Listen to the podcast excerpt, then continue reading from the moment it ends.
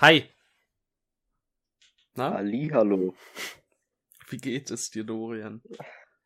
Haben wir jetzt unsere, unsere alte Begrüßung komplett abgelegt? ja. Wir haben auch unser altes Format also im Grunde komplett abgelegt. Also warum nicht Ja. von, von Grund auf neu?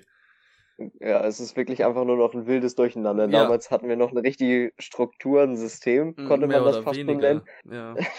Da pfeifen wir inzwischen echt drauf. ja. Prioritäten müssen gesetzt werden. Das ist der Spaß. Ich meine, du hast gesehen, wir haben knapp ein Drittel unserer Zuhörer in den USA. Also Ja, stimmt. Was ist das überhaupt? ich weiß nicht, ob für, für wen das genau spricht. Ähm, ob für uns oder ja, oder eher, ob das für oder gegen uns spricht, ist eigentlich die bessere Frage, ne? Ja, wer Obwohl- weiß das so genau. In gewisser Weise, wenn wir dadurch Klicks machen, spricht's ja konstant für uns. Also kein, ja, und nur darum Problem. geht's uns. Genau.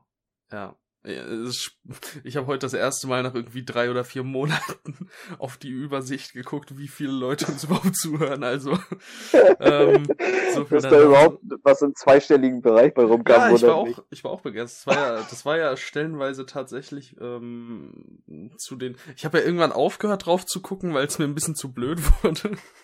weil immer nur so, wir hatten ja so, so ein, zwei Hochs, so mit irgendwie 80 und 100 Zuschauern in wenigen Wochen. Also, Und, da und weiß dann- ich gar nichts von. doch, das habe ich dir gesagt. Oder geschickt. Ja, sicherlich. Na gut. Ähm, und, und dann war das aber so, dass wirklich Wochen hintereinander, so vier Episoden oder so, keine über 20 kamen. Dann habe ich irgendwann aufgehört reinzugucken. so. Es ist letztendlich auch vollkommen irrelevant. Ja, absolut. Wir haben es ja trotzdem weitergemacht.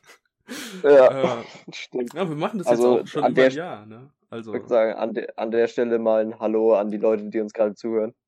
Wir haben bisher nur mit uns selbst gesprochen. zwei Minuten, mein Gott. Ist ja, die können ja wohl Ja. warten.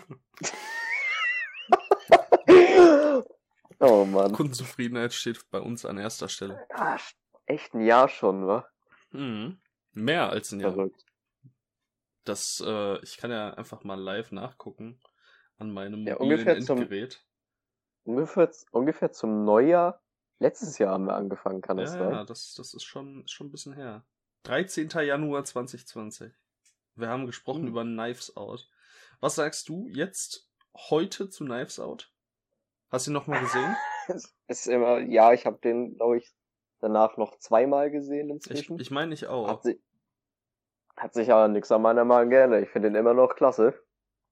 Ja, ich, ich würde auch sagen, bei mir hat sich auch nicht viel geändert. Ich finde ihn immer noch einen Tacken zu lang, aber ansonsten macht er halt einfach Spaß. So. Hm. Bin, kann ihm auch nicht wirklich böse sein. Äh, Nö. ja. Ich, ich kann wieder was nachtragen. Ich habe wieder einen Film, der zu den Hassfilmen gezählt werden kann. Du Mhm. Ich habe nämlich M. Night Shyamalans The Visit gesehen. Und der ist ja wirklich anders scheiße.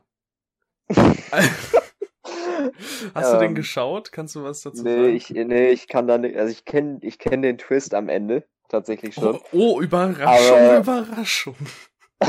Das hat ja keiner kommen sehen. Aber, nee, den Film habe ich nicht gesehen.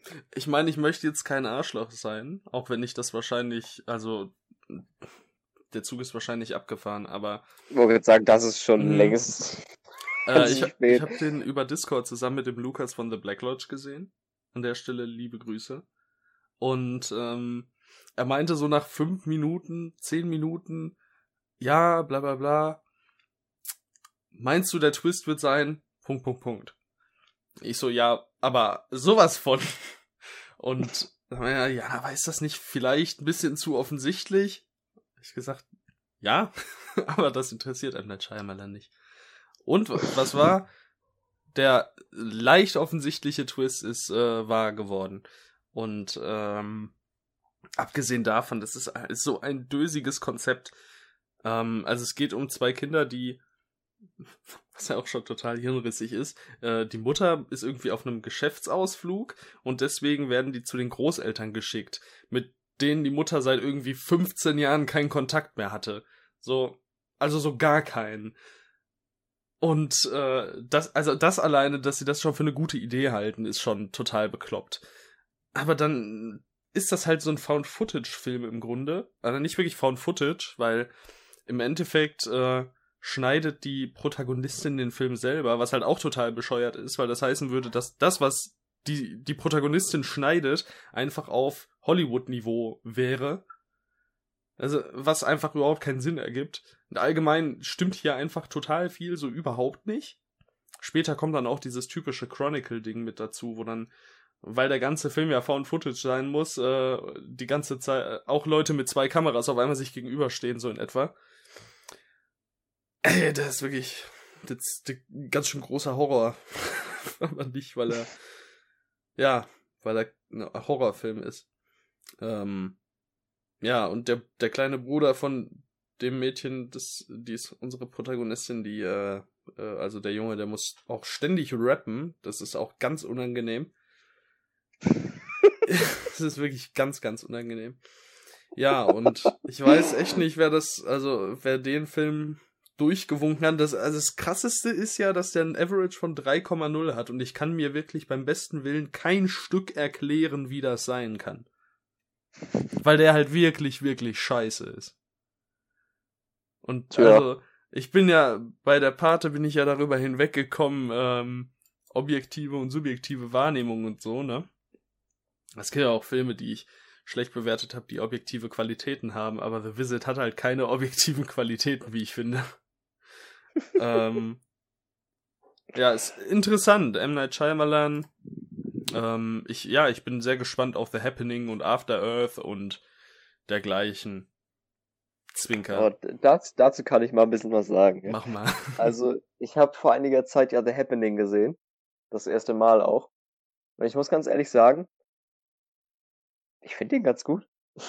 Also, der hat ja irgendwie ein Average von 1,9 oder so fühle ich irgendwie überhaupt nicht. Also an und für sich, wenn man sich mit dem Twist so ein bisschen versöhnen kann, und da muss man sich vielleicht echt ein bisschen Mühe geben, ist das mhm. Konzept mhm. gar nicht so verhunzt, meiner Meinung nach. Die Schauspieler sind manchmal hier und da ein bisschen drüber, aber jetzt auch nicht schlecht. Mhm. So finde ich überhaupt nicht. Und ich finde, da sind ein paar echt nice Szenen bei. Also gerade die, der, der Schockfaktor in dem Film stimmt total. Ja. Und ich konnte mir das gut angucken die ganze Zeit. Also ich habe da nicht groß was auszusetzen, außer dass der Film hier und da einfach ein bisschen, ja, doch ein bisschen lächerlich ist. Ja, das habe ich halt auch gehört, dass er so ein bisschen lächerlich eben sein soll, aber sich auch gerade deswegen stellenweise sehr, sehr gut als so Partyfilm eignet. Also ich glaube, ich könnte den auch allgemein, also wenn der unterhaltsam ist, sieht man ja beispielsweise an Suicide Squad bei mir. Ähm, also wenn mich ein Film wirklich, wirklich gut unterhält, dann ähm, kann ich über solche Schwächen hinwegsehen. Ähm, hm. Deswegen, also The Happening habe ich jetzt gar nicht mal so große Angst vor. Dann doch eher sowas wie After Earth oder. Ja, da solltest du Angst haben. Ja. ja. also darüber kotze ich mich jetzt nicht nochmal aus. Ja. Aber After Earth ist auch, ich habe den mal im Fernsehen gesehen. Mhm. Ähm, hab den aber nie, also ich hatte den mal bewertet, aber hab mich dann dazu entschieden, das wieder rauszunehmen, weil mhm. ich ab einem gewissen Punkt auch einfach nicht mehr hingeguckt habe. So, also ich habe dann meine meine Nintendo Switch Gold und ein bisschen Smash Bros gespielt, so und der Film war zwar richtig richtig ja beschissen, also bis zu dem so bis zu dem Punkt, wo ich mir das angeguckt habe, vor allem weil am Anfang waren da echt ein paar richtig nice Bilder so dachte ich mir so, oh, das wird ja vielleicht doch noch was. Und dann hat Jaden Smith angefangen zu, ich, ich sag mal in Anführungsstrichen, Schauspielern. Und da war das für mich vorbei. Also, das ist wirklich ganz, ganz großer Bockmist. Hm. Ähm, da solltest du wirklich ein bisschen Respekt vor. Ja, ich warte mal ab. Ich habe gerade gesehen, After Earth gibt's als äh, 4K Version oh, ja. auf Unbedingt Amazon angucken. Prime Video im Unbedingt Abonnement. Angucken. Also ja, man darf Ich wüsste nichts Besseres. Ich wüsste aber was Besseres. Fantastische Überleitung. Ach, verdammt, jetzt müsste ich im Grunde danach filtern, was es auf Amazon Prime Video im Abonnement gibt. Einen Moment. Ich, äh, ja, genau, okay, da kann ich, da kann ich vielleicht drauf kommen. Ich fand den Film zwar nicht gut, aber ich kann mir vorstellen, dass der dir gefällt. ähm, weiß nicht, was du aussagt, was ich, was ich, äh, wie ich dich einschätze. Ähm, Voyagers den gibt's jetzt auf Prime Video. Ach so, der. Ja, der macht ja ordentlich die Runde, aber keine gute. Ja, der ist von Neil Burger. Der hat diese. Ja, Limitless. Ja, Divergent hat er auch gemacht. Das sieht halt auch so. Ach so, diese mit Taylor Lautner. Nee, Sh Shailene Woodley, Theo James. Das sieht für mich so aus wie so, ja, Coming of Age Sci-Fi Fantasy eben. Welchen denke ich denn gerade? Ist auch nicht so wichtig. Ja, ich kann ja mal spontan gucken. Der Zug ist ja abgefangen. Die Bestimmung heißt ja. Uh. Sagt dir was? Mit Miles Teller auch. Ne. Okay. Äh, jedenfalls. Ja, dieser Voyagers, der spielt in der nahen. Spielt in der Zukunft. Und ähm, ich weiß nicht wie nah, ich hab, weiß nicht, ob es erwähnt wird, ich habe nicht aufgepasst. Oder zumindest nicht gut genug. Ähm, aber im Grunde werden Eizellen künstlich befruchtet und quasi Menschen herangezüchtet, um die auf, einen, auf die Reise zu schicken, einen Planeten zu finden, auf dem die Erde weiter leben kann. So in etwa. Und ähm, äh, Colin Farrell fliegt halt mit hoch. Der ist quasi so der, deren, deren Vater, kann man sagen, oder die Vaterfigur. Und ja, dann irgendwann, die werden halt in Zaun gehalten mit, ähm, mit so einer äh, blauen Flüssigkeit, die man so als Droge verstehen kann, damit die im Grunde gefügig sind. Und irgendwann, oh, wie könnte es anders sein? Ähm, ja, entscheiden sich zwei Personen dazu, gespielt von Ty Sheridan und Theon Whithead, also dem, dem Protagonisten von Ready Player One und dem Protagonisten von ähm, äh, Black Mirror, äh, wie heißt der Film? der, wo man so Bandersnatch. Ähm, Bandersnatch. Ja, äh, die entscheiden sich dazu, das nicht mehr zu konsumieren und dann beginnen im Grunde auch Aufstände und dann wird die Gruppe auseinandergerissen und dann werden, werden Machtspielchen ausgeübt von beiden Seiten. In der Zwischenzeit ist Colin Farrell gestorben und ähm, ja, dann, dann ist das halt so, die eine Partei spielt sich gegen die andere aus und da ist ein Alien an Bord. Nein, stimmt gar nicht, der will nur euch auf eure Seite. Also es ist so, so, so typischer Coming of Age Cypher Fantasy Stuff eben. Ich glaube, da könntest da was rausziehen. ich hm, weiß nicht. Wäre ich mir jetzt nicht so sicher. Ja, sicher also, bin ich also mir auch nicht, aber ich, ich, grade, ich weiß nicht. Gerade, hm. gerade diese Art von Film ist es, die mich immer zu oft an, an Gone erinnert. Ja, ja. Dann auf eher klarer Linie versagt. Ja, so, also ja, wenn ich denn an so. äh, zum Beispiel The Darkest Minds denke, so das war fast ein Totalreinfall. Ja. Oder I Am Number 4, der auch eigentlich sehr, sehr viel Potenzial hatte, aber letztendlich auch weit davon entfernt ist, ein guter Film zu sein. Ja. Ähm, es klingt trotzdem super spannend, wie, also halt dieses Herr der Fliegen-Prinzip, ne? Ja, ja. Ähm, das ist es ja auch im Grunde, ist es das auch, aber also hier stapeln sich halt auch so ein paar richtig lächerliche Szenen, ne? wo, wo in der einen Sekunde wird Leuten mit Video vorgespielt, dass eine Figur gelogen hat und in der anderen Sekunde kommt er mit einer quasi identischen Lüge um die Ecke und alle wieder so, boah, ja, nee, er hat einen Punkt. So. ist halt, es ist halt wirklich nicht sonderlich gut und dann am Ende Das werden, ist Demokratie. Wird, ja, dann ganz am Ende wird, ganz am Ende wird dann halt auch noch die Logik äh, so ein bisschen außer außer Kraft gesetzt, wenn es darum geht, wie das äh, funktioniert, wenn im Weltall Türen geöffnet werden. Also ja, es ist es ist schwierig manchmal. Das klingt wie ein das klingt wie ein ganz wilder Mix aus vielen verschiedenen Sachen. Ja, ist es ist es auch. Also es spielt auch hier Lily Rose Depp spielt die weibliche Hauptrolle. Ähm, ja.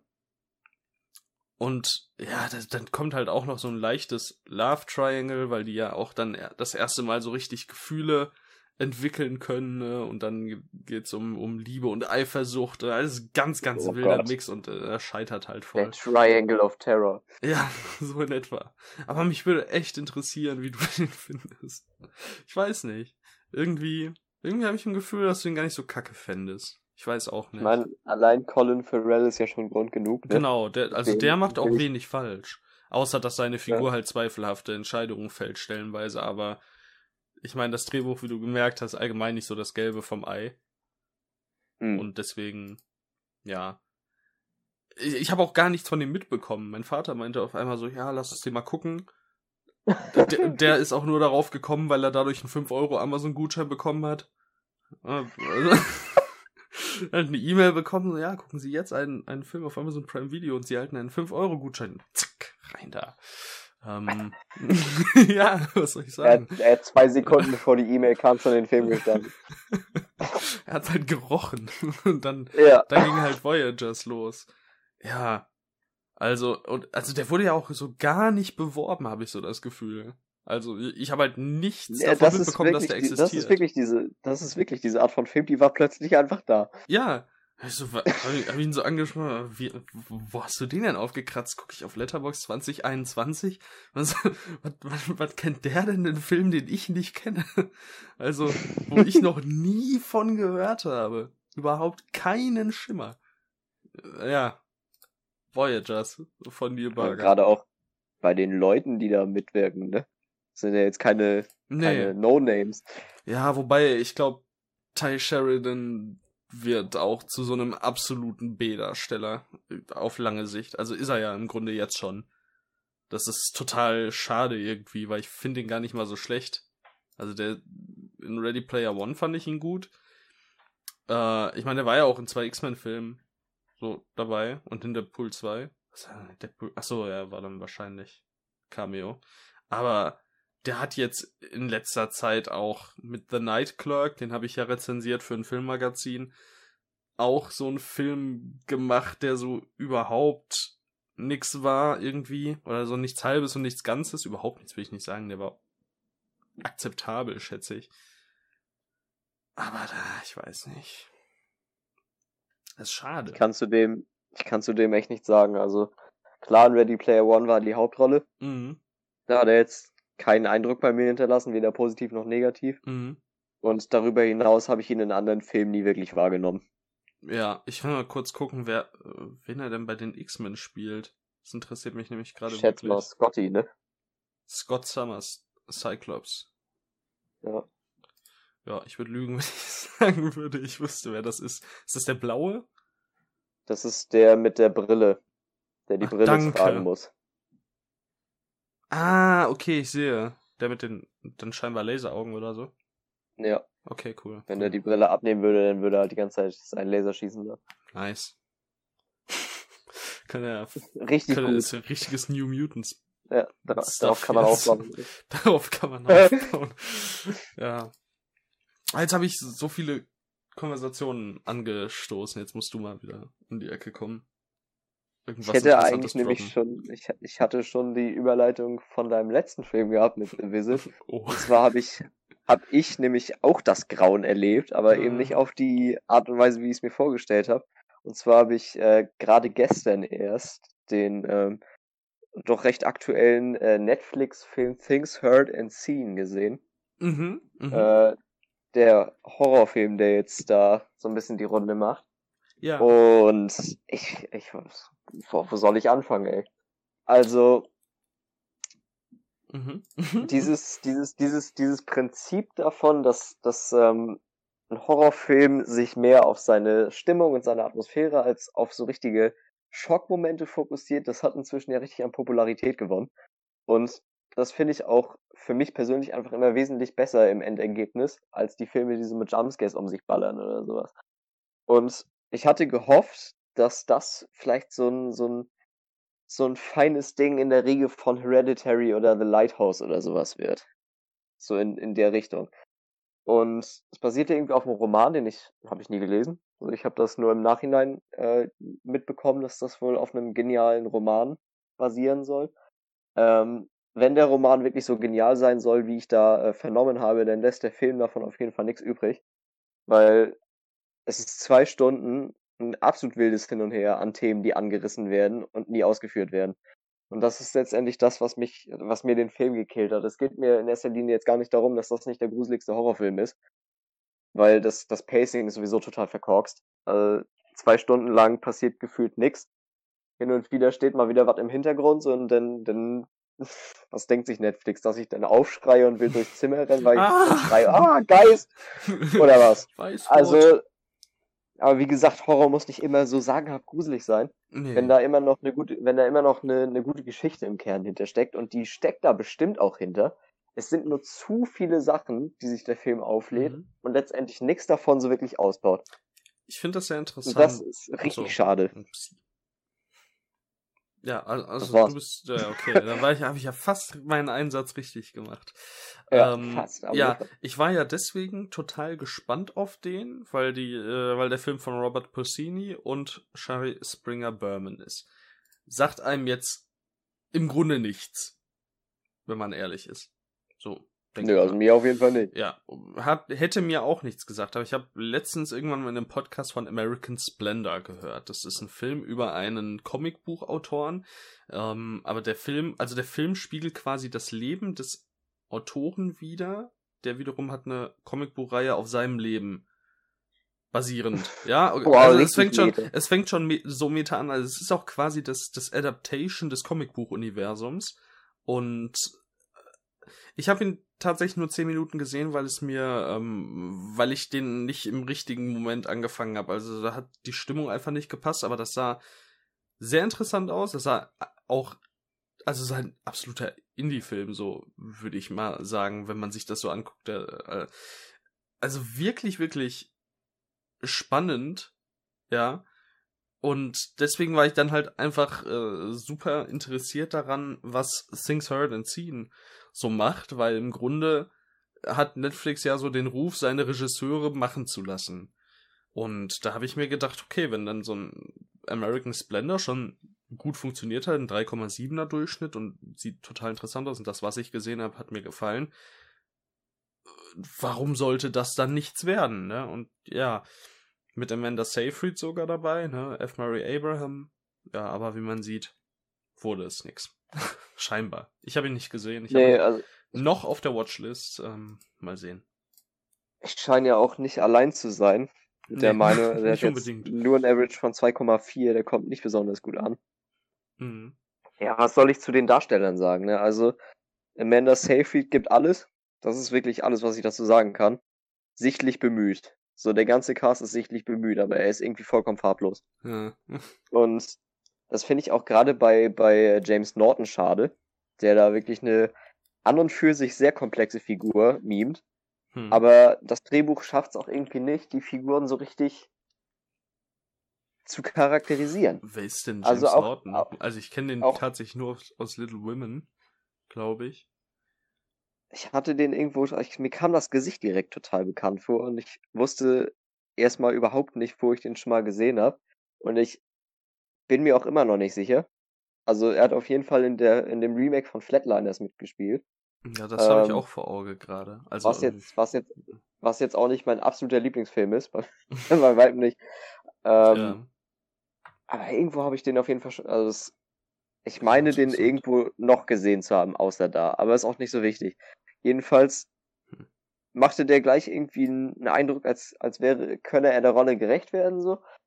Ähm, wenn der Film das halt richtig macht. Und ich finde, nichts davon ist die Schuld der Darsteller, es liegt wirklich allein am Skript.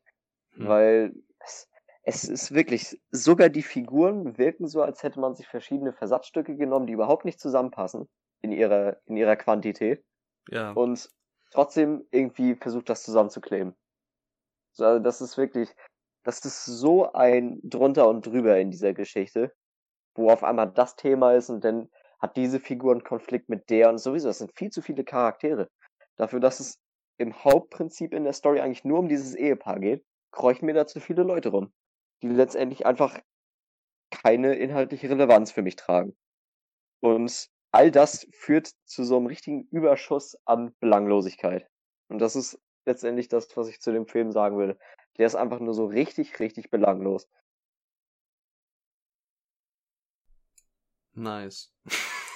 ja, war richtig nice. Also, was ich dem Film auf jeden Fall zuschreiben muss, ist, dass der optisch und akustisch wirklich funktioniert.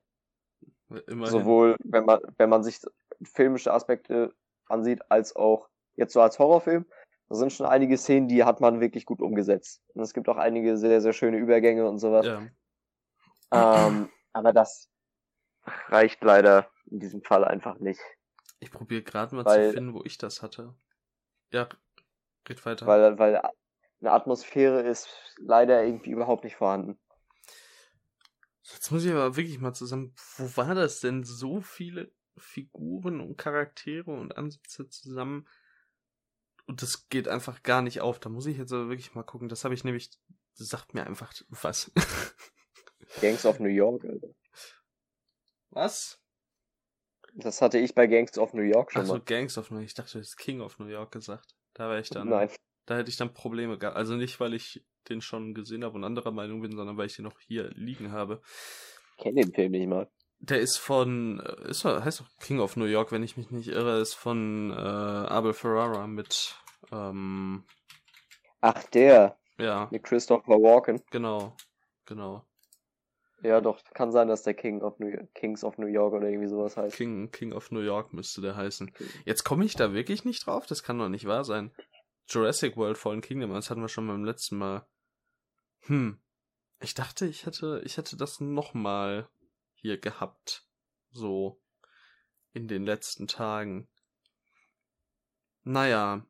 Okay, dann, dann sage ich doch einfach mal, in der Zwischenzeit habe ich äh, äh, die Dokumentation der Maulwurf gesehen. Falls ihr das was sagt. Nö. Das äh, geht um einen dänischen Koch im Vorruhestand, der sich dazu äh, entschließt, sage ich mal, ähm, ja, die hohen oder gehobenen Kreise Nordkoreas zu infiltrieren. Es ist äh, so eine dieser Geschichten, wo man sagt, wenn ich es nicht selber gesehen hätte, würde ich würde ich es nicht glauben. Es ist unheimlich unterhaltsam. Und äh, ich habe ihn jetzt mittlerweile zweimal gesehen und ich äh, muss sagen, auch beim zweiten Mal noch genauso, was zur Hölle, wie beim ersten Mal.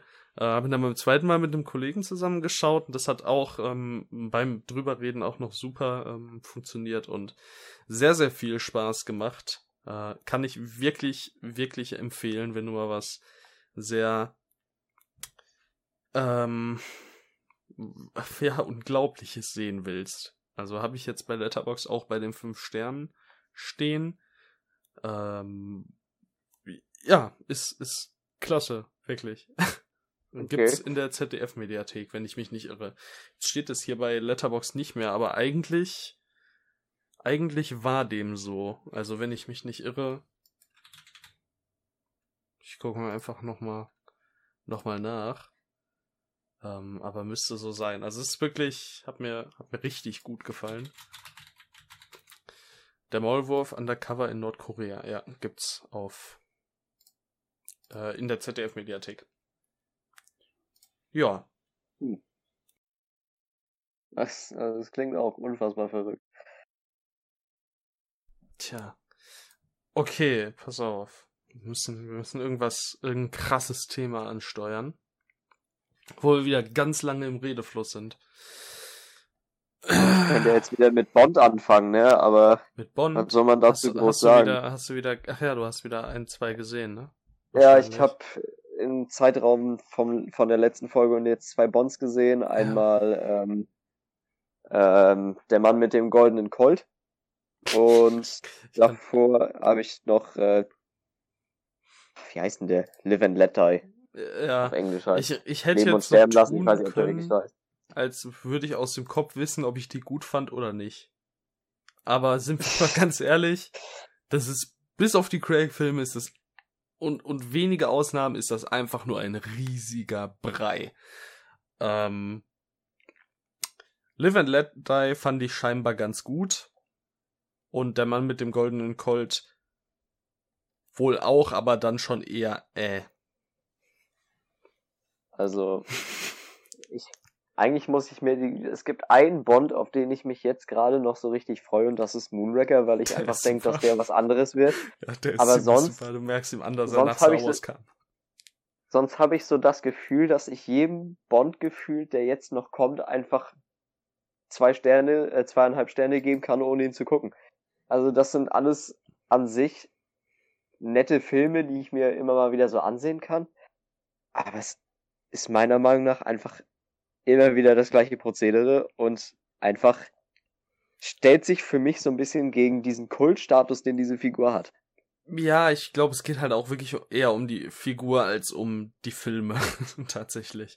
Äh, oder für das, für das die Figur eben steht, was sie so mitreißt und was sie anspricht, sage ich mal. Also es ist ja nicht umsonst, hat James Bond heute halt eher den Ruf einer Marke fast schon. Ne? Du hast ja vielleicht mitbekommen, dass sie wohl mit den Gedanken gespielt haben, Szenen neu oder nachzudrehen oder nochmal zu bearbeiten, weil die Marken, äh, die im Film vorkommen, sich beschwert haben, weil die Produkte nicht mehr aktuell genug sind, die darin verwendet werden. Also beispielsweise im Auto oder Uhr, ne? Es dann, also du, es ist äh, wirklich ein großes, es ist auch stellenweise große Marke einfach. Die Bond-Filme mit Craig, gerade Skyfall und besonders Casino Royale, die sind wiederum wirklich gut. Muss ich sagen. Ja, also die, die Craigs finde ich auch somit am besten, also außer Quantum of Solace, das ist Bullshit. Aber Spectre geht, finde ich, vollkommen fit. Mhm. Da läuft nicht alles rund, aber ich ja, ich finde find den, alles andere gut. als schlecht.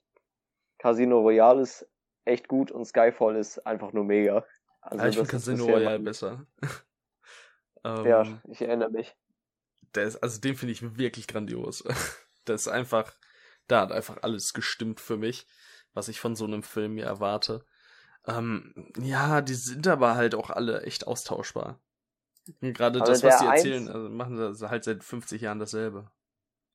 Der einzige von den älteren Bond, der mir noch richtig, richtig gut gefallen hat, ist ähm, Honor Majesty's Secret Service. Ja, den fand ich auch überraschend gut. Das, den mögen ja einige ist, auch nicht so. Aber der, der ist eben auch anders als die anderen Bonds. Ist, das, ist ja der ist, einzige mit Josh Lazenby, ne? Wenn das ist mich... der einzige, ja. Genau. Also den, und den mögen ja viele als Bond nicht unbedingt. Ich finde den tatsächlich äh, echt ich find gut. Gerade, gerade den finde ich somit am besten. Ja, schön, dass wir uns da einig sind. Ausnahmsweise tatsächlich mal ernst gemeint, ja, diese Aussage. Kommt ja auch, das, kommt, das kommt ja doch eher selten vor. Ja. Ähm, sonst, also Goldfinger hat mir echt Spaß gemacht. So, das, ja, den, den würde ich auch ich als auch einen, einen der besseren bezeichnen. Mhm. Sonst ja, also es weiß ist schon nicht. viel echt einfach sehr, sehr mäßig. Ja, also ich habe ja jetzt auch noch äh, eine Staffel an Godzilla-Filmen vor mir. Wenn wir schon bei Franchises sind. Und tatsächlich habe ich da jetzt lange das vor mir hergeschoben. ich weiß auch irgendwie jetzt gerade noch nicht, ob ich das jetzt in naher Zukunft dann mache oder ob ich noch warte. Ich bin echt nicht so motiviert, um ehrlich zu sein. Äh, nur um das mal so in, in Kontext zu geben, von Platz 8 bis Platz 18 habe ich allen Godzilla-Filmen drei Sterne gegeben. Ja. Das ist äh, also auch viel, was äh, so ein bisschen reinpassendes Bond-Ding, also viel, was halt einfach miteinander verschmilzt. Nie hast du so die total guten oder sehr selten hast du so total gute Dinge und ja, tendenziell vergisst du schon einiges und es verschmilzt schon einiges miteinander. Auch wenn ich immer noch sagen muss, die haben ja oft einfach einen sehr, sehr amüsanten äh, oder ja, charmanten Charme, mhm. Touch. Ja. Ich fand ja Shin Godzilla auch super. Ja. Ja. Wie die meisten. Ich gehöre eben nicht dazu. Aber ich kann verstehen, wieso. Na, ich weiß gar nicht, ob wir beim letzten Mal schon drüber gesprochen haben. Nee, das weiß ich jetzt auch nicht mehr. Ja, aber, aber Shin Godzilla ist auch so ein Film, da habe ich echt keine Lust drüber zu reden. Musst du ja auch nicht. Das CGI ist halt nur wirklich. Äh. Nee. Äh. ja, ja. Aber ich würde jetzt mal einen ganz harten Shift wagen. Mhm. Ähm, wo du gerade bei, bei Godzilla warst, der ist diese Überleitung schlecht, ey. Der ein ziemliches, ein ziemliches Monstrum ist. Ich oh habe auf, auf, auf, äh, auch auf Netflix äh, ja. Love and Monsters gesehen. Ah, der auch ziemlich die Runde macht mhm. und so ein, so ein, jetzt schon so, ein, so einen kleinen Kultring um sich zieht. Und ich muss ganz ehrlich sagen, ich fühle das total. Also der Film ist richtig, richtig toll der ist überhaupt nicht außergewöhnlich oder sowas, mhm. aber einfach so ehrlich und schön als das, was er ist, ja, das dass der einfach eine, eine Riesenfreude bereitet. Sieht top aus, ist top gespielt. Ist dann einfach so ein Fall Spaß. von weiß, was es ist und macht seine Sache dahingehend einfach gut. Ja, aber wirklich. Ja, das ist wunderbar. Also sowas mag ich auch immer sehr gerne. Ähm, mir fehlt da noch, ich wollte ihn eigentlich vor den Oscars noch schauen, aber dann habe ich es irgendwie nicht geschafft. Ähm, War ja, er für irgendwas nominiert? Äh, beste, beste genau, beste so? visuelle Effekte. Ja, die sind auch wirklich stark. Also das mhm. hat mich echt überrascht. Ja, ansonsten ah, hast ja auch, hat man ja eigentlich auch relativ wenig von mitbekommen vorher, ne? So ja, der war auch irgendwie plötzlich da. Mhm. Also, ja, bin gespannt. Also werde ich mir bestimmt auch noch angucken. Was ist das denn? Habe ich irgendwas auf der Watchlist? Ach so, ja, okay. Ähm, ja. äh, werde ich mir bestimmt auch noch anschauen. Also bin mal gespannt.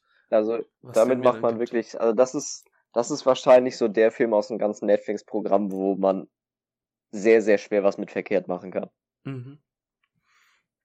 Ja, nicht, nicht schlecht. Ähm, ich habe gestern, nee, vorgestern, gestern, vorgestern, vorgestern, ich habe vorgestern äh, einen Film gesehen aus dem Jahr 2000 es war das, in Anführungszeichen, Leinwand. Es war das Langfilmdebüt von Jeremy Gardner.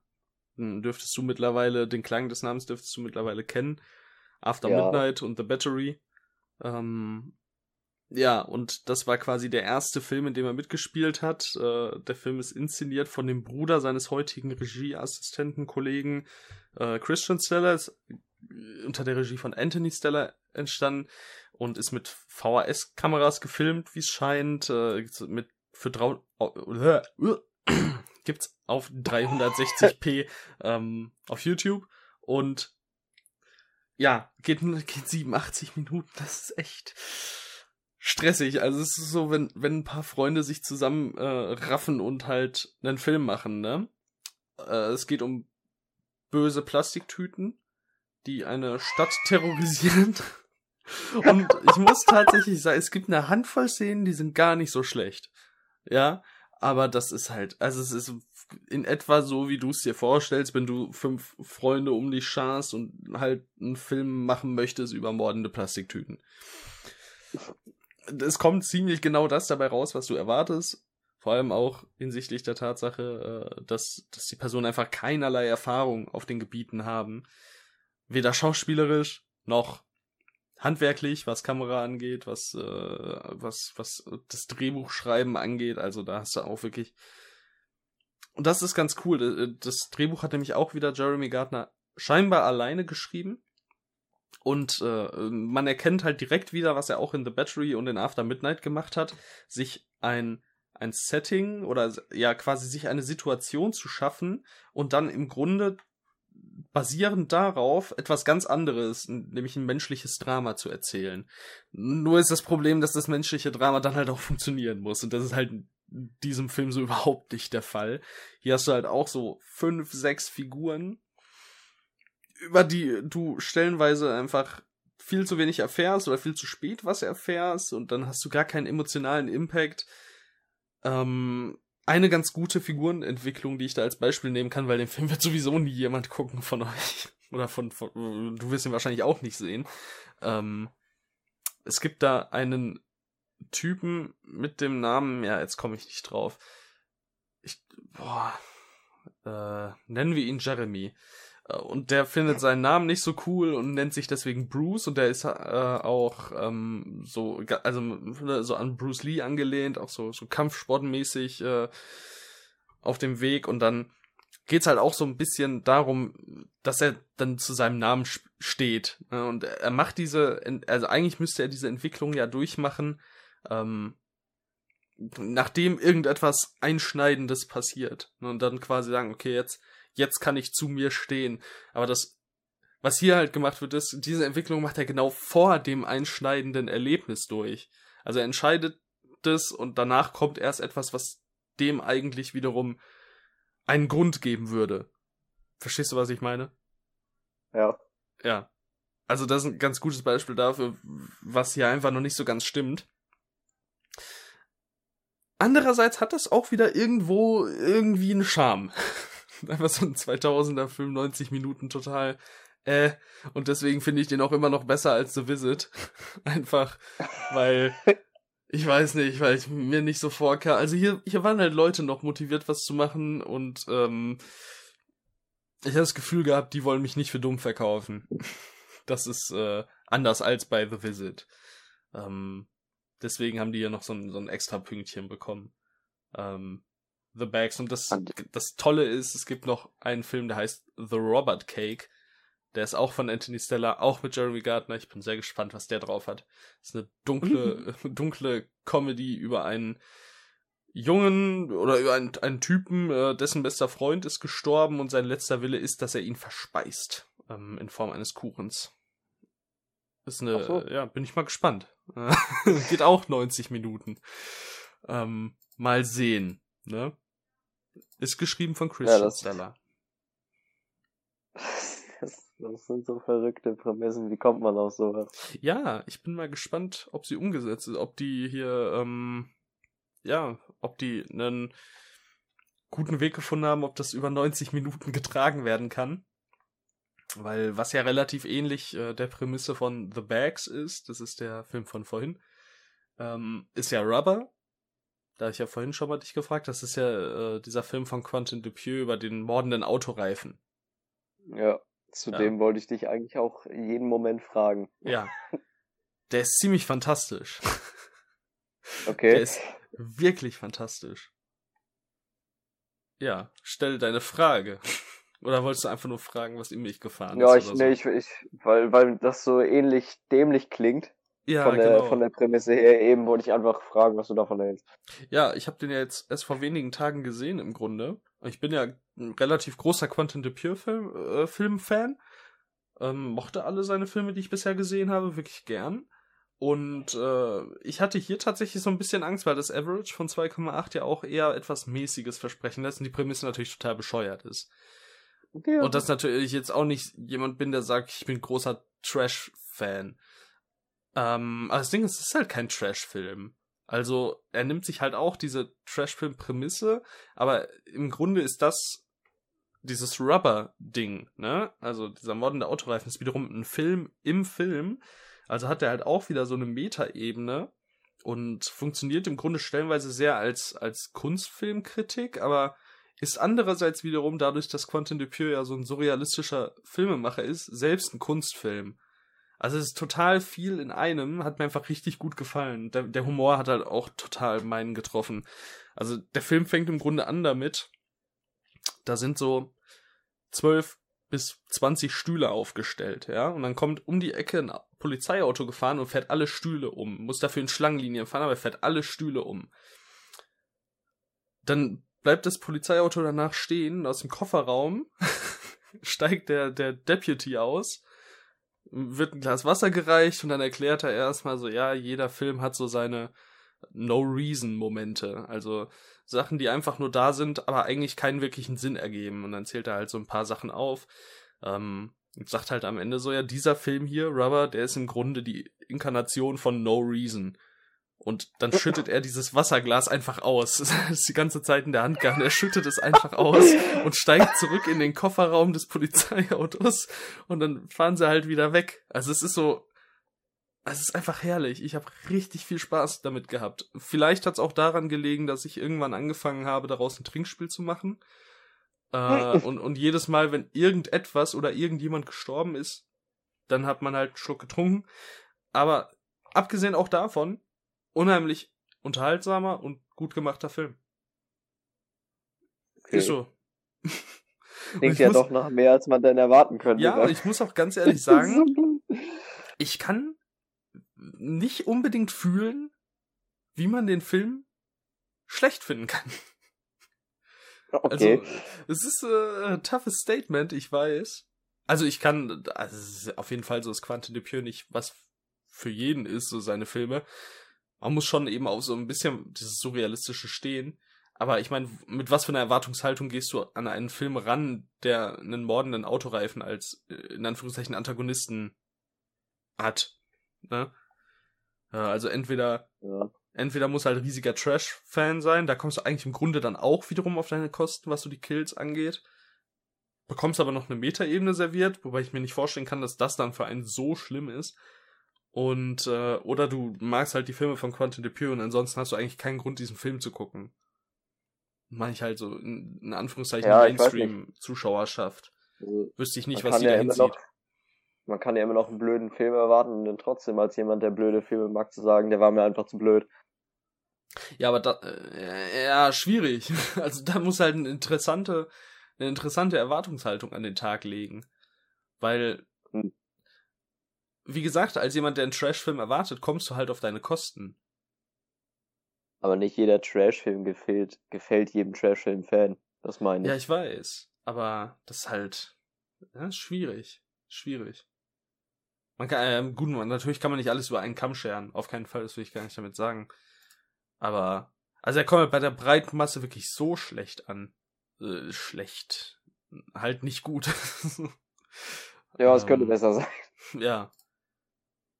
Also, weiß ich nicht. Finde ich schade. Wilder Film, also ich habe auf jeden Fall Lust auf den. Weil 2,82 ist halt auch nicht schlecht. Ich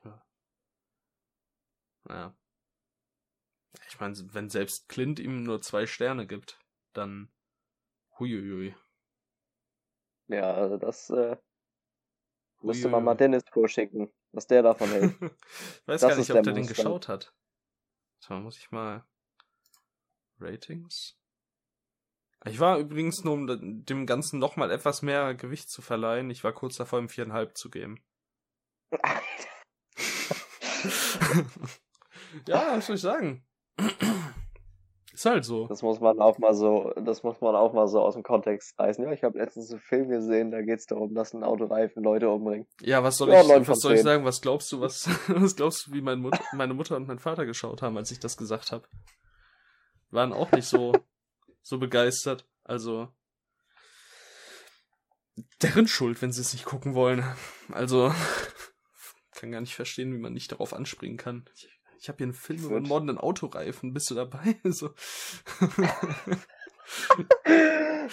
ja, schwierig. Ja, naja. Ich würde an der Stelle gerne mal ein Thema anbrechen, was, was vielleicht so ein bisschen dazu passt in diese, in diese Richtung Film. Mhm. Und zwar geht's mir gerade um, um den Begriff äh, Guilty Pleasure. Ähm, ich habe erst letztens The Marine gesehen mit John Cena. Ähm, ich habe den damals schon gesehen ich weiß mhm. noch damals hat er mich so beeindruckt, der Film, weil ich halt, weil ich halt gefühlt zu dem Zeitpunkt noch nie irgendeinen Film gesehen ja. hatte. So. Und der hat mich, ich dachte so, Mann, ist das ein geiler Actionfilm, ey. Also genauso will ich das haben. Und dann habe ich den nochmal geguckt und mir fiel schon irgendwie so nach, nach, nach zwei Minuten, also, oh Mann, ist der Scheiß. und es gibt wenige Filme, also Guilty Pleasure ist allgemein so ein schwieriger Begriff für mich persönlich, weil viele Filme, die ich gut bewerte, empfinde ich dann auch tatsächlich als guten Film und nicht als, als schlechten Film, den ich trotzdem einfach nur viel abgewinnen kann. Weißt du? Da habe ich richtig Probleme mit, das zu differenzieren. Also so wie ich zum Beispiel bei Suicide Squad.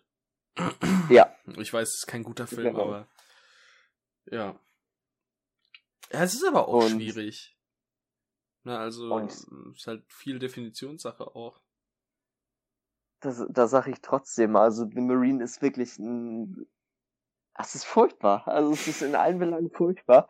Und ich hab's so gefeiert beim Gucken. Also wirklich. John Cena springt da aus dem Stand einfach gefühlt irgendwie sieben Meter hoch oder so. Und ich dachte mir so, Alter, was ist das denn? Er ist ja dann nicht groß anders zu Actionfilmen mit Dwayne Johnson. Also. Ja, das stimmt. Aber die Filme finde ich dann meistens irgendwie einfach nicht so. Mhm. Finde ich nicht so. Verständlich. Also ich finde tatsächlich äh, The Marine gefällt mir besser als einiges mit, äh, mit The Rock.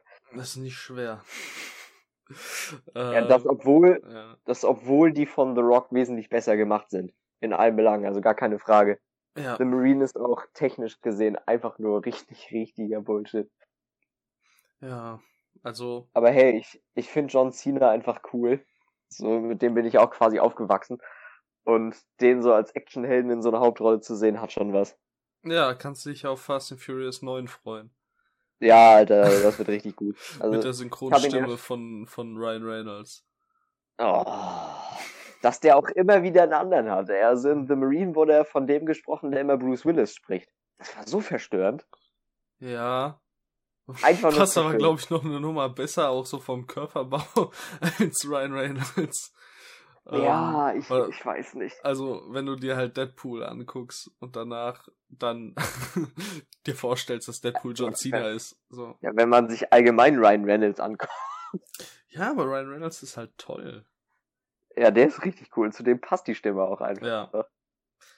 Ja, was, was wollte ich jetzt noch? Genau, wo wir bei wenig guter Action sind. Du hast ja nicht Falcon and the Winter Soldier gesehen, oder? Nee. Hast du vor, das irgendwann nachzuholen? Als der MCU-Bestandteil? Gut, lass es. Ich weiß, du hattest es nicht vor, aber lass es. Ist echt nicht, ist echt deine Zeit echt nicht wert. Das okay, ich. ja, ich habe schon, ich habe, ich habe solche und solche schon gehört. Ja, aber hör mal lieber auf solche wie mich. Mal ganz ehrlich, ey. Das genau, das ist, was ich meinte. Das ist vollgestopft mit Figuren und Handlungssträngen in Ach, einem viel nicht. zu kurzen Zeitraum. Das ist so wild. Hier sind irgendwie sechs, sieben Handlungsstränge, die für einen einzelnen Film reichen würden, würden. Und Leute dachten sich, ja man, sechs Folgen. Was, also anders sind die Folgen denn? Schnitt knapp 40 bis 45 Minuten. Okay passt überhaupt nicht. Passt vorne und hinten nicht. Und vor allem dann diese melodramatische Scheiße, die da hin und wieder aufgemacht wird, ne? Boah. Also, damit möchte ich nicht sagen, dass ich sowas nicht im MCU sehen möchte, aber dann soll es ja vernünftig gemacht werden.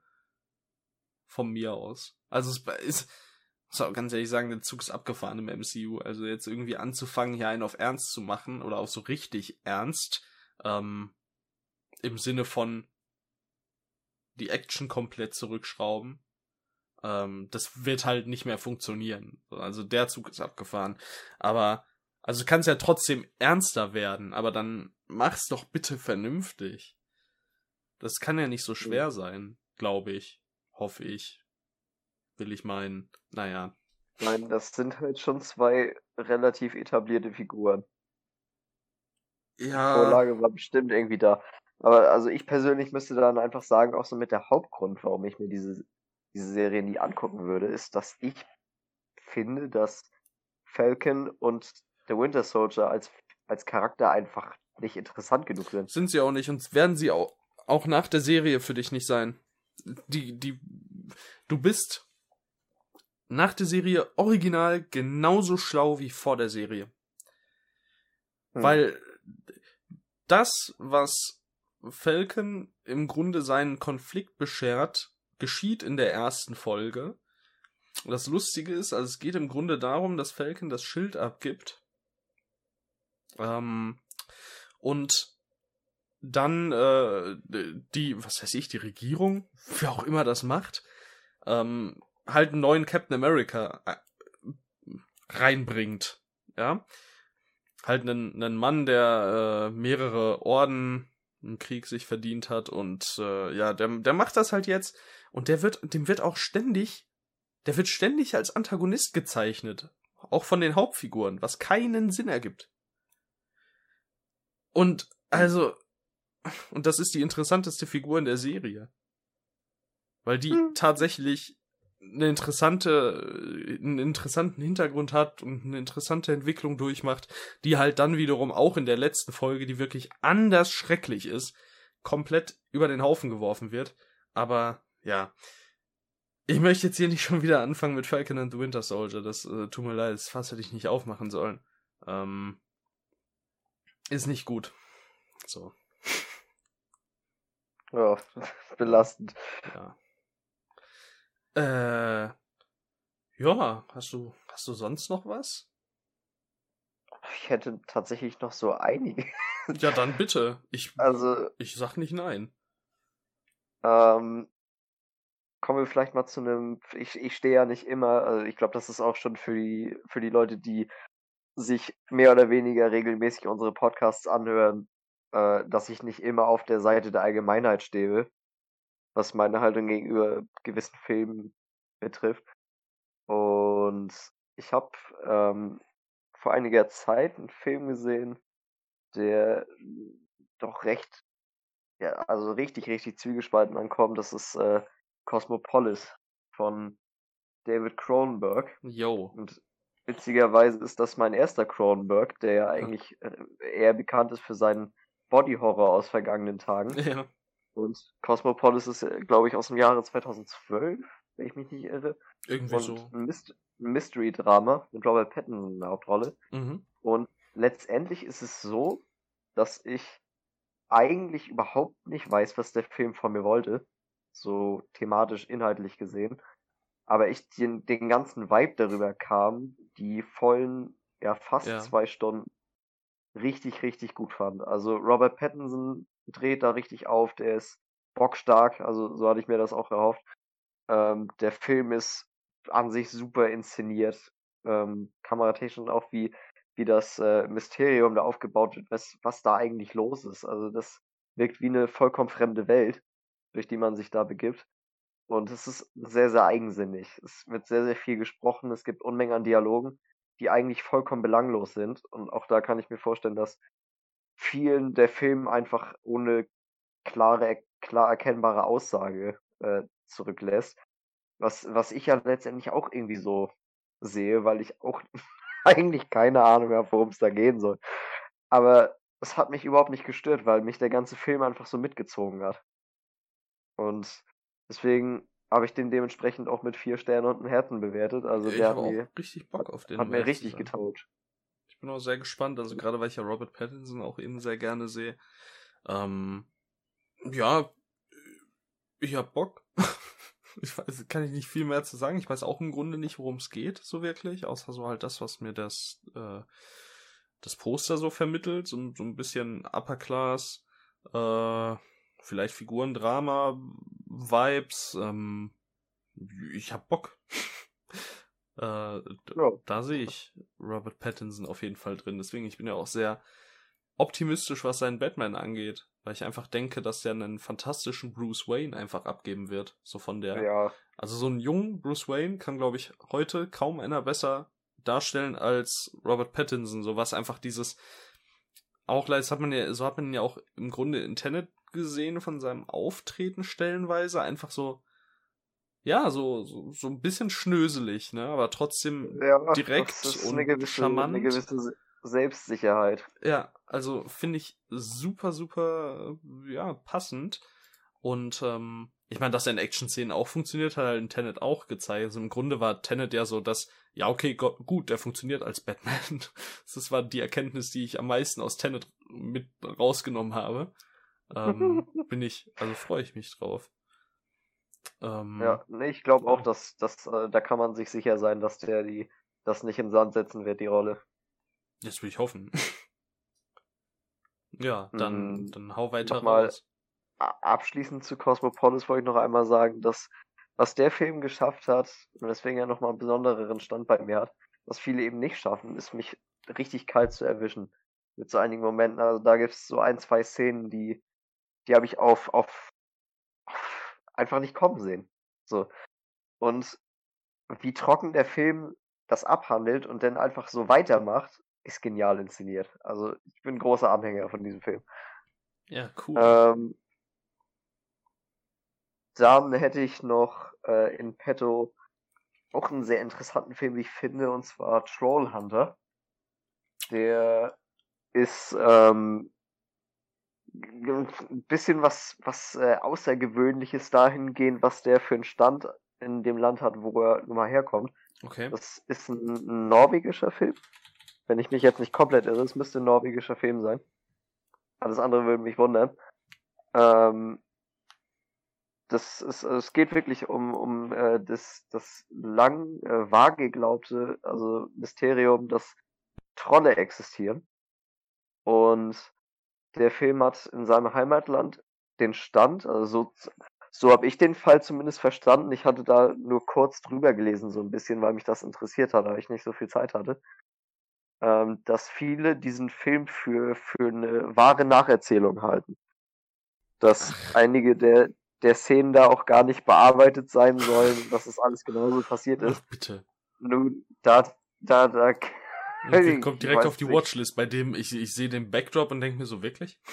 Ist das. Ja, ist das also. Euer Ernst? Ich bin mir da auch nicht so sicher. Du bist dir nicht so sicher, ob die, ob der es ernst meint oder ob die Geschichte real ist. Ich weiß nicht, also es auf jeden Fall glauben Leute, dass, dass Trolle real sind. Das ist das, was ich dazu sagen kann. Ob sie jetzt wirklich glauben, dass der Film real war, ja. will ich jetzt gar nicht wirklich Also wir wollen festlegen. auch nie und nimmer jemandem äh, irgendwelche Grenzen auf, aufzeigen, was er oder sie glauben darf. Ja? Absolut recht. nur um Darauf das nochmal klarzustellen. Ich ähm, wollte nur ein bisschen Hintergrundinformationen ja, dazu geben. Und ähm, das klingt nur obskur. Ja, jetzt meine Ansicht der Dinge, ähm, ich sehe die Computereffekte und ich äh, sehe die Schauspieler, die auch schon in anderen Filmen mitgespielt haben. Wie? Also, aber wie gesagt, ich weiß überhaupt nicht, ob es wirklich darum ging, dass der Film als Film real war oder eben nur die Geschichte dahinter. Ja, wahrscheinlich ich so ein Titanic-Ding. Ja, ich, ich, ich schätze mal eher auf Zweiteres. So. Jedenfalls, äh, das nur als, als Hintergrundinformation, warum der Film so eine, so eine leichte Runde gedreht hat. Ähm, ist ein Found-Footage-Film. Und als ich gelesen hatte, worum es geht und erfahren habe, dass es ein Found-Footage-Film ist, wollte ich den unbedingt sehen. Weil mhm. ich bin kein großer Fan von Found-Footage. Same. Aber es gibt so einige Szenarien, da finde ich, funktioniert das unfassbar gut. Ja, es gibt vor allem manche Filmemacher, die es eben können. Und andere, die es nicht ja. können. Ich, ich sag mal eher, es gibt so einige Szenarien, da kann ich mir darunter vorstellen, wie gut das funktioniert. Und mit der spannenden Prämisse, mhm. da habe ich, und als ich auch das Poster schon gesehen dachte ich mir, das könnte ein richtig cooler Film werden. Und ist es letztendlich auch geworden. Also das ist kein, es gibt so einige Kleinigkeiten, die ich bemängeln würde, die ich jetzt aber gar nicht so groß aufzählen möchte, weil ich finde, das Positive da einfach viel mehr im Vordergrund steht, dass der Film top aussieht, einige richtig exquisite Spannungsmomente hat, richtig authentisch gespielt ist und einfach so, so ein, auch wieder so eine sehr, sehr individuelle Wirkung erzielt. Also ich würde den, der ist auf Netflix, habe ich den gesehen. Ich denke jetzt einfach mal, der ist ja, immer noch, noch da. da. Genau. Ähm, würde den echt empfehlen für Leute, die vielleicht noch nie was davon gehört haben. Ich hatte vor einiger Zeit nämlich noch gar nichts davon gehört, bis ich, äh, bis der irgendwann in meiner Letterbox-Timeline da auf, aufgeploppt ist. Irgendjemand hatte den gesehen, ich weiß aber nicht mehr wer. Hm. Und seitdem hatte ich den dann auf dem Radar. Ja, also ich habe ihn mir jetzt auch mal mit drauf genommen. Ähm, ja, mit auf die Liste, Watchlist gepackt. Bin mal gespannt, also mal gucken, ob ich den irgendwann mal gucke. Watchlist heißt ja mäßig viel, sage ich mal. Äh, ja, das Filme, stimmt. die einen grundsätzlich interessieren. Sagen wir es so. Die, die, Filme, die mich grundsätzlich ins, äh, interessieren, Liste. Ähm, ja. Interessant. Ja, auf jeden Klingt Fall interessant. außergewöhnlich. Ja. ja. Ja. Sonst, ich hätte schon noch einiges, aber ich will das jetzt auch nicht in nee, die Länge ziehen. Also äh, wollen wir noch jeder einen machen? Ja, ich glaube, das ist ein guter Kompromiss. Okay, dann, dann suche ich mir jetzt noch einen schnell hier raus, den ich jetzt die letzten Tage über gesehen habe, vielleicht. Hast du nicht, hast du nicht auch Hold the Dark gesehen, Wolfsnächte? Ja. Dem fandest du nicht so gut. Nee. Nicht wirklich. Kann ich, ich fand den schon ganz gut. Was fandest du denn nicht, nicht so gut an dem? Ich fand den, der hat mich irgendwie in, in seiner, in seinem Storytelling so ein bisschen verpasst. Also, wie heißt der, der Jeremy Saulnier? Heißt ihn? Ja, Jeremy Saulnier habe ich ihn jetzt für mich so also, ausgesprochen immer. Jedenfalls, wir reden ja vom selben Mann. Ja. Ähm, ich habe jetzt drei Filme von ihm gesehen, die alle irgendwie das gleiche, die alle irgendwie das gleiche bei mir ausgelöst haben. Das fängt alles irgendwie so richtig stark stimmig an mhm.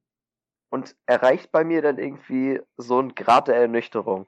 Und das vertreibt sich irgendwie so auf alle Aspekte, die da drin stecken. Das Schauspiel ging mir irgendwann wirklich einfach nur noch auf den Leim.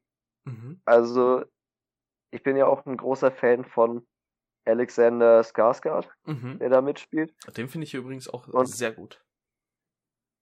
Ja, der, der, der kann auch richtig gut spielen. Mhm. Der hat nur bisher nicht so die größten Hits gehabt, leider. Ja. Ähm, Jeffrey Wright spielt da auch mit, ne? Ja, genau. Und die Frau war, glaube ich, auch. Riley Q. Curve. Q, Q, Riley K. Riley ja, Q. Ja, auf jeden Fall. Ich glaube, die ist. Zumindest kenne ich die ja. vom Sehen. Ja, ja, auch Und aus Mad Max ich, zum Beispiel. Ich will. Ich will dem Film nicht unterstellen, dass er irgendwas besonders schlecht macht oder so. Es ist nur irgendwie überhaupt nicht mein Fall gewesen, dass das denn so unterkühlt vor sich hin tuckert, diese Geschichte. Ich fand, das war ja, einfach gut. spannungsarm. Das ist ja auch, aber oft halt bei seinen Filmen so, ne? Also es ist ja. Eben, deswegen konnte ich damit in drei von drei Fällen bisher nichts anfangen. Ja, also das mochte ich ja schon bei Blue Ruin extrem. Äh, der ist halt aber auch nochmal eine Ecke kürzer und ich finde, der ist halt konstant extrem intensiv. Ähm, Hold the Dark hat halt auch diese Momente. Ähm, also, der fängt halt schon auch wirklich langsam an, aber trotzdem, also es war so ein so ein wohlsames Gelangweiltsein. Ne? Also ich habe es trotzdem, ich war, ich war gerne von dem Film ruhig gelangweilt, sage ich mal. Ist nicht viel passiert, aber irgendwie äh, doch äh, immer dabei geblieben. Und dann ging halt diese, diese Szene ähm, mit dieser Befragung vor der Haustür. Ich denke mal, du weißt dann, was ich meine. Ja, ich glaube, ich ja. erinnere mich. Dann kam die und ging halt echt lang und fand ich echt stark. Das sind halt diese Momente, die aufploppen, die er so richtig gut kann. Einfach so, ja, die Gewaltdarstellung von ihm finde ich interessant, weil die ist einerseits total, also die ist so, so richtig direkt. Also die beschönigt einfach überhaupt nichts. Und die zeigt halt auch Figuren von so einer richtig widerlichen Seite. Und also wie, wie Jeremy Saulnier das immer einfängt, das finde ich richtig, richtig stark. Hinten heraus habe ich dann hier auch, auch diese Ernüchterung, die du angesprochen hast. Irgendwann dauert es einfach, also der dauert einfach auch zu lange mit seinen 120 Minuten. Da fand ich seine kürzeren Filme doch besser, wobei ich mir auch vorstellen kann, dass er einfach so ein Hit-and-Miss-Typ für einen persönlich sein kann, weil Green Room, da habe ich persönlich dasselbe Gefühl gehabt. Ähm, auch der hat seine Momente, aber der ist halt dann einfach zum Ende hin für mich äh, zu lang, zu oft dasselbe. Ähm, hm. Ja, aber an und für sich muss ich sagen, so das, was er eben kann, das macht er halt auch richtig gut. Und die Bilder sind halt wirklich schön, also, aber das ist ja fast schon hier in so, in so alaskischen, also sagt man ja, alaskisch. Das ist ein Selbstläufer. Das ist, das ist ein, ein kleiner Cheat, aber mein Gott, wenn es halt geil aussieht, sieht's geil aus. Eben. Ja. Ja, ja das, wäre meine noch das gewesen. Ist, das, das, ist sehr, sehr schwierig mit diesem. Ich glaube, das ist einfach nicht mein, mein Fall von Regisseur. Ja, muss ja auch gar nicht, ne? Also ist ja muss ja nicht jedem alles gefallen. Nee. Außer er diskutiert mit mir. Auch wenn's, auch wenn's, auch wenn's schön wäre. Ja. naja, aber ja, so gar kein Konfliktpotenzial. Kannst du niemandem sagen, dass seine Meinung eigentlich scheiße ist. Ist doch auch blöd. Bringt ja gar keinen Spaß. Also ja, eben. ja, wofür gucke ich eigentlich Filme, hä? Also wirklich. Ja. Zu kontrovers bleiben. Und ich bin so, ja kontrovers, wenn es um den Film geht. Ich bin, ich bin, mir jetzt immer noch unsicher, welchen Film ich jetzt als letzten nehmen soll. Deswegen äh. würde ich einfach sagen, ich überlasse dir die Entscheidung. Okay. Und sag entweder ich rede ein bisschen über Nextdoor oder, oder Paper Towns. Äh, machen wir Paper Towns. Den habe ich, glaube ich, auch vor Jahren schon mal irgendwann in der Schule gesehen. Okay. Ist doch ähm, ähm, äh, Margus Spuren Margus auf Deutsch, Spuren. ne? Ja, genau. Ja. Mhm.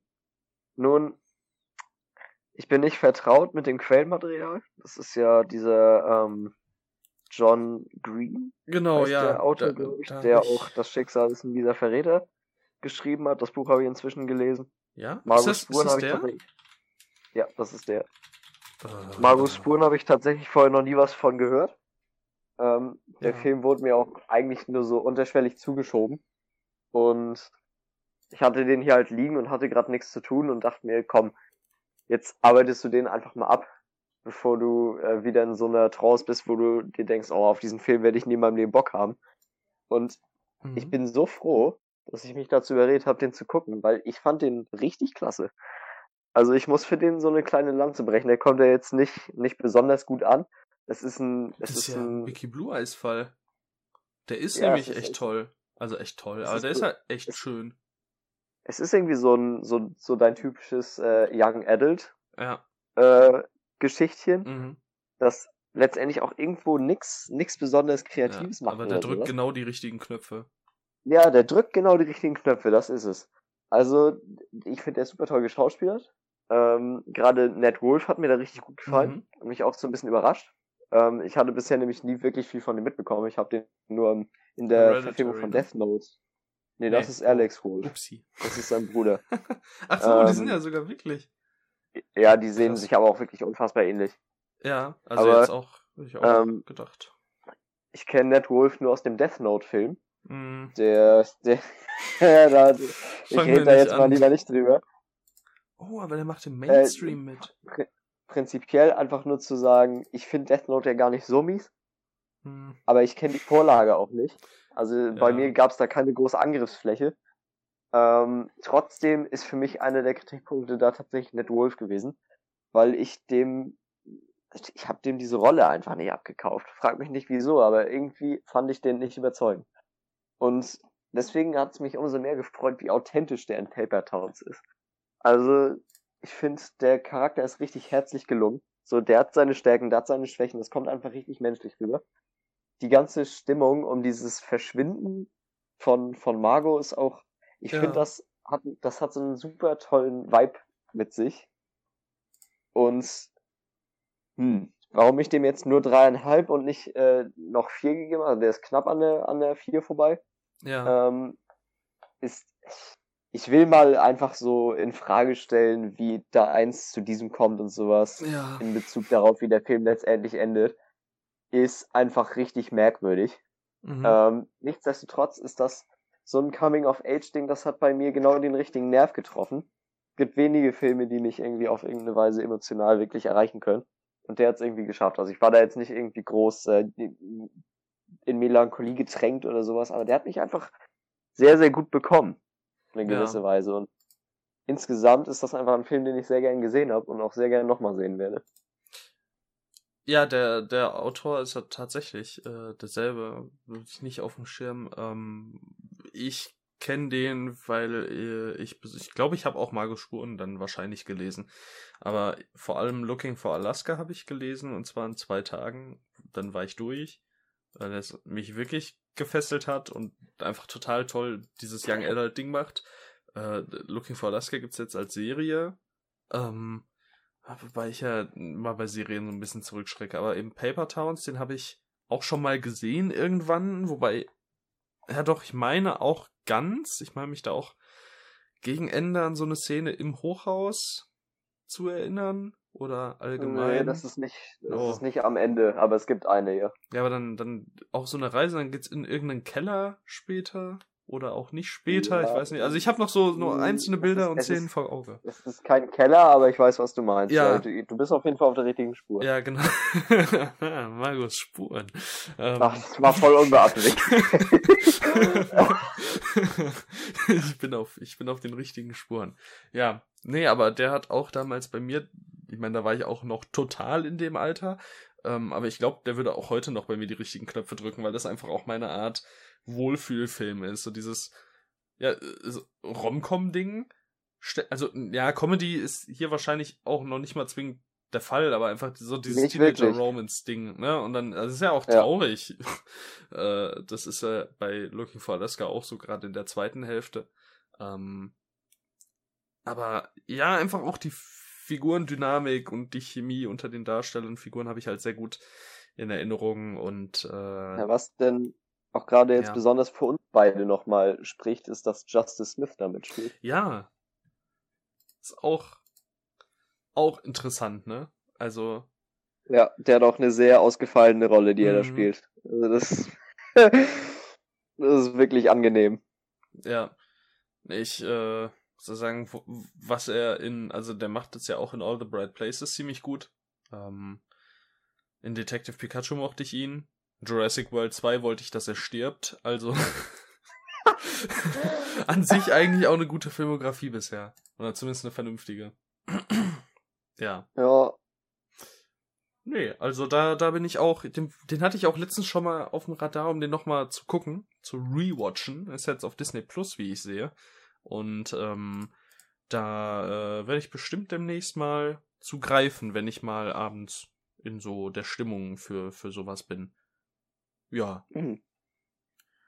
Ja, wunderbar. Ähm, bevor ich jetzt wieder viel zu früh die Abmoderation mache, äh, hast du noch was? Willst du noch was Jetzt so an Filmen habe ich.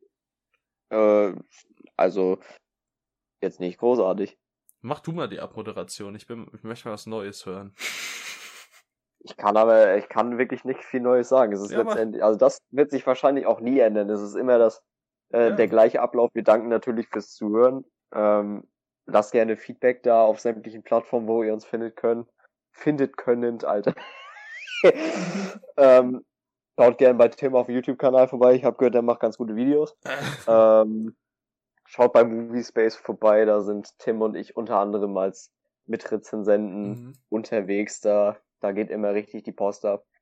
Ähm, ja, und schaut gerne gute Filme. Jetzt vielleicht nicht unbedingt sowas wie The Visit, aber auf jeden Fall eher so Sachen wie Cosmopolis könnt ihr gerne mal versuchen. ja. Gut. Dann. Äh, das, war ein, das war eine absolute Katastrophe. Muss reichen. ähm, ich schließe mich ausnahmslos allem, was Dorian gesagt hat und jemand sagen wird, an und ähm, verabschiede mich an der Stelle auch und ich hoffe, wir hören uns beim nächsten Mal wieder. Tschüss.